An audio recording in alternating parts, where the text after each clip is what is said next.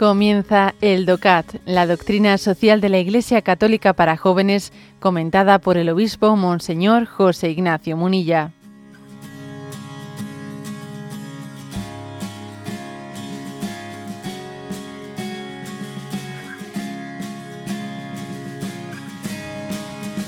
Punto 57, que dice así. ¿Hasta qué punto es libre el ser humano?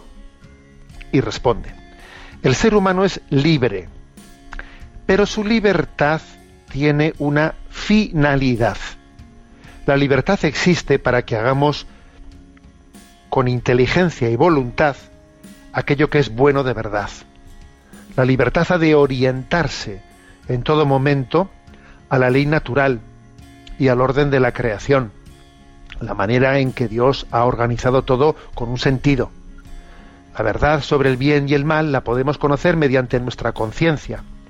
La conciencia es algo así como la voz interna de la verdad. Es la ley natural que fue escrita en los corazones de todos los hombres. Con nuestra razón percibimos en nuestra conciencia los valores buenos que lo serán para siempre. Mentir, robar o matar no serán jamás buenos. Sin embargo, la conciencia se puede equivocar la libertad no siempre está inclinada al verdadero bien, sino que con frecuencia prefiere la cerrazón egoísta, aquello que solo es bueno en apariencia. Por ello se ha de educar la conciencia y dejarse instruir en los valores verdaderos. También la libertad requiere de la liberación de Jesucristo para la consumación del auténtico bien. Bueno, por lo tanto, este, en este punto 57, después de que ya hemos comenzado a hablar de la libertad, ¿no? En, el punto anterior, se le da una vuelta de rosca más pues, para profundizar más en cuál es nuestro concepto de libertad. Y aquí habla de, de, la libertad desde el punto de vista de la finalidad. ¿eh? Porque, bueno, fue Erifrón especialmente, ¿no? El que, el que subraya eh, el que subraya que la libertad tiene que tener también una finalidad. Una finalidad. No solo es ser libre de, sino ser libre para. En, nuestra cultura, con mucha frecuencia, se, se, entiende la libertad como desde el primer punto de vista, ser libres de. Ya, ya, pero perdón, también es clave lo segundo. Pero, ¿qué finalidad tiene la libertad? Si uno únicamente subraya el ser, el, ser libre de, o sea, el no tener condicionamientos, el que nada, nada, no tener ataduras, si únicamente subraya este aspecto, está desenfocando verdaderamente, ¿no? El, eh, pues, pues toda, todo el concepto, toda la riqueza y todo ese misterio misterio de, la vida del hombre. No, es que la libertad es para algo. Es para algo. La libertad no es, un, no es únicamente un fin. La libertad es un medio. ¿Mm? Dios nos ha creado para la libertad, ya, pero nos ha creado para vivir en la libertad de los hijos de Dios, que glorifican, glorifican a Dios. En cierto sentido, la libertad es un fin, pero solo en cierto sentido, porque la libertad es un, es un medio, es un medio para el bien. Entonces hay que complementar ser libres de con ser libres para.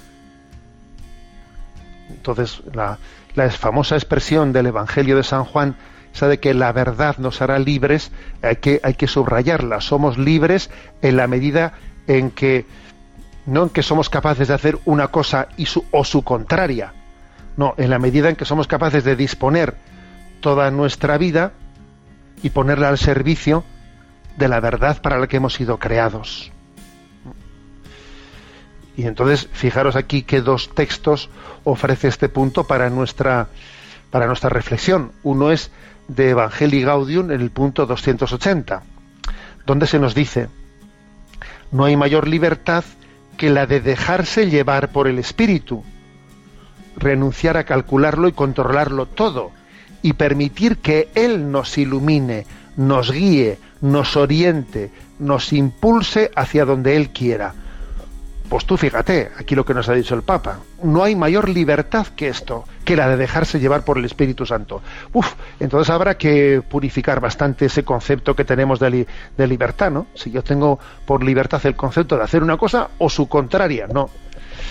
Es un concepto eh, errático, es un concepto en el que estamos desarraigando la libertad de su vocación más profunda, que es que ser el instrumento que, ser eh, la brújula, ¿eh? la brújula que Dios nos ha dado para, para amar el bien, ¿eh? para amar el bien y la verdad. Entonces, este es mm, por esto ha dicho, ¿no? ha dicho la, ha concluido este punto que nuestra libertad necesita ser liberada. Sí, necesita ser liberada.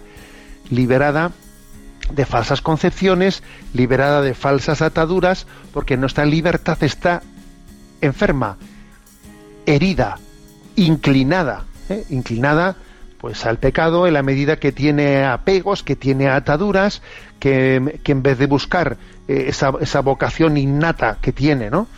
Esa vocación innata al bien y la verdad, busca los intereses, puede, puede buscar los intereses egoístas. Luego, luego, aquí tiene que haber una continua purificación de, de la libertad, una continua purificación de lo que en nuestra conciencia, ¿eh? de lo que nuestra conciencia eh, creemos y entendemos. A ver, yo mi conciencia creo y entiendo esto, pero, a ver, tengo que tener la prontitud, la proclividad para purificarlo, porque seguro lo más probable es que se me han ¿eh? infiltrado determinados elementos que son ajenos y uno tiene que tener esa prontitud para purificar su conciencia para que Dios libere su libertad esclava. ¿Eh? El segundo texto que también se nos da aquí para, la reflexión, para este comentario del punto 57, es de Dostoyevsky y dice, la conciencia sin Dios es un error que puede extraviarse hasta convertirse en un pozo lleno de crímenes.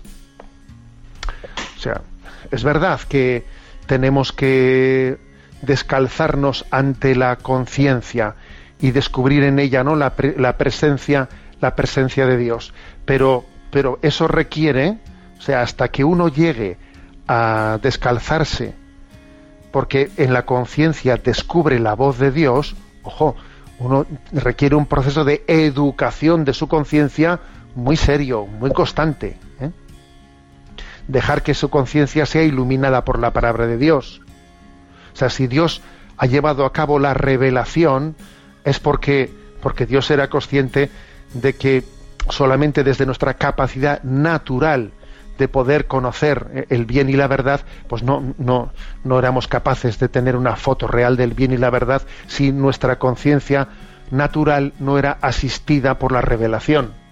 Luego, ojo con, ¿eh? con recurrir a la conciencia, ojo con invocar la conciencia, mi conciencia, mi conciencia, como, como digamos, el, ¿eh? pues el recurso último que no admite ningún tipo de apelación superior. Ojo, la conciencia tiene que responder ante la, ante la regla de la verdad. Y Dios nos ha dado la ley, su ley, ¿eh? y, nos, y nos ha dado toda su revelación para educar nuestra conciencia.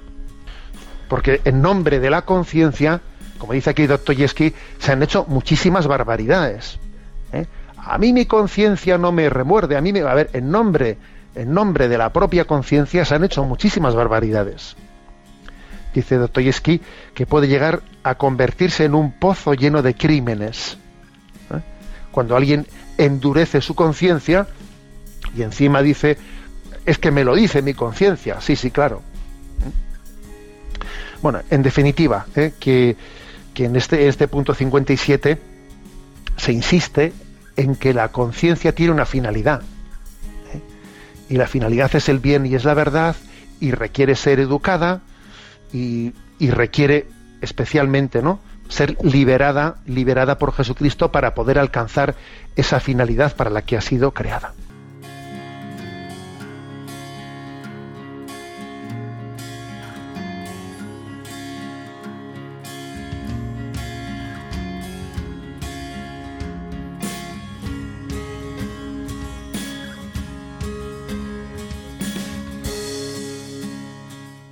Has escuchado el DOCAT, la doctrina social de la Iglesia Católica para jóvenes, comentada por el obispo Monseñor José Ignacio Munilla. Encuentra todos los audios en radiomaria.es.